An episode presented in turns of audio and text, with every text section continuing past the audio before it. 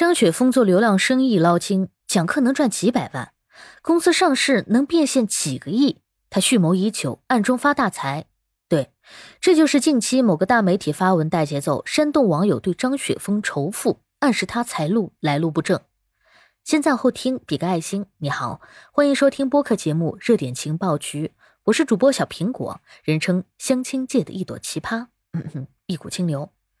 不仅仅是这家媒体啊，之前还有媒体造谣张雪峰，称二三届毕业生百分之八十会失业，可张雪峰却大呼冤枉，自己从来没有说过这句话。这还没完啊，还有的媒体断章取义，张雪峰不让学生学医，可实际上他说了什么呢？他说想学医，家里一定要准备好三十五岁才能养活自己。他说医院内卷严重，年轻医生收入低。可这些很中肯的话却被媒体断章取义，故意解读成他不推荐学医。这一切就因为他的一句话：“如果我的孩子要报新闻专业，我一定要把他打晕。”这就让他成为了整个媒体圈的公敌。于是就有人带节奏抹黑他。这些节奏带的呀，真是让我有点似曾相识。正义凛然的把白的说成黑的，把没的说成有的。似乎前段时间成都某地铁里就出现过同样的画面。可这些网友啊，没那么容易被忽悠了。本想煽动仇富，可没想到回旋镖刚扔出去，就转回来打了自己的脸。这家媒体啊，被网友骂成一傻叉媒体。这些媒体的粪坑现象，似乎更印证了张雪峰的那句话：“新闻专业不能学。”哼，形成了完美的逻辑闭环。而张雪峰呢，也被媒体们围剿到住进了医院。但明眼人都知道啊，他不过是在逃生而已。张雪峰为什么会被抹黑呢？原因其实很简单，因为他在替穷人说话，触动了精英的利益。他是寒门子弟的路灯，是皇帝新装里的小孩。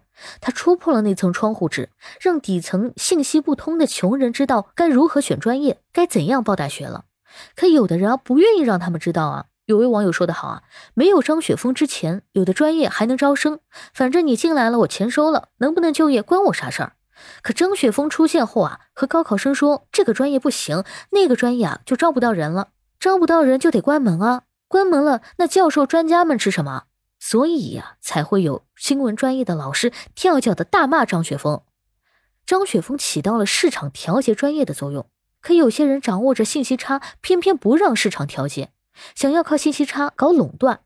因为啊，如果高考信息差被打破呢，那么就业不行的专业啊就会关门大吉。可是啊，几位教授在骂张雪峰网红忽悠的同时，难道不应该思考一下吗？为什么一个网红就能影响到别人选不选新闻专业，而专业的新闻媒体却越来越没有影响力了呢？说真话者得人心，咱都是经历过高考的人，你现在再回头看看啊，你如今的社会地位跟你的高考分数成正比吗？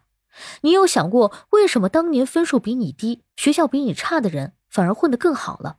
因为他们家境好，他们的信息渠道多，所以他们知道该报哪个专业，知道这个专业到底是干什么的，知道学了这个专业之后未来该怎么发展，甚至知道从这个专业毕业后自己能进哪个单位担任什么职务。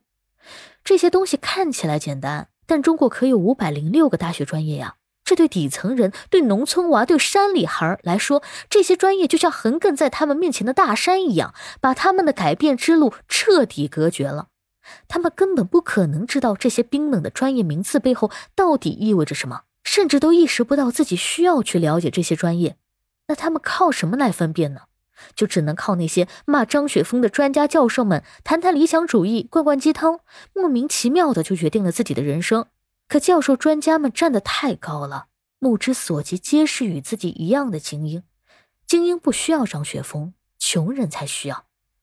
而现在的穷人们啊，有了张雪峰，他用直白的语言、最清晰的数据、最真实的案例告诉你啊，这个专业不够好，那个专业不适合你。你是什么样的家庭？你能否承受住毕业后几年都低收入？低收入低到多少？会持续多久？这些全部都是他用数据、用经验实实在在算出来的。普通人的人生是没有太多试错机会的。张雪峰不一定能告诉你正确答案，但至少可以给你排除一丢丢错误的答案。他是一个可以给很多朴素大众提供你不曾知道的信息的人，而这些信息有的时候改变的就是你的一生。张雪峰很难得，张雪峰值得被尊重。张雪峰更该被我们保护，因为他是穷孩子们的希望啊！感谢收听，欢迎关注、评论、给个订阅，我是主播小苹果，我们下期见。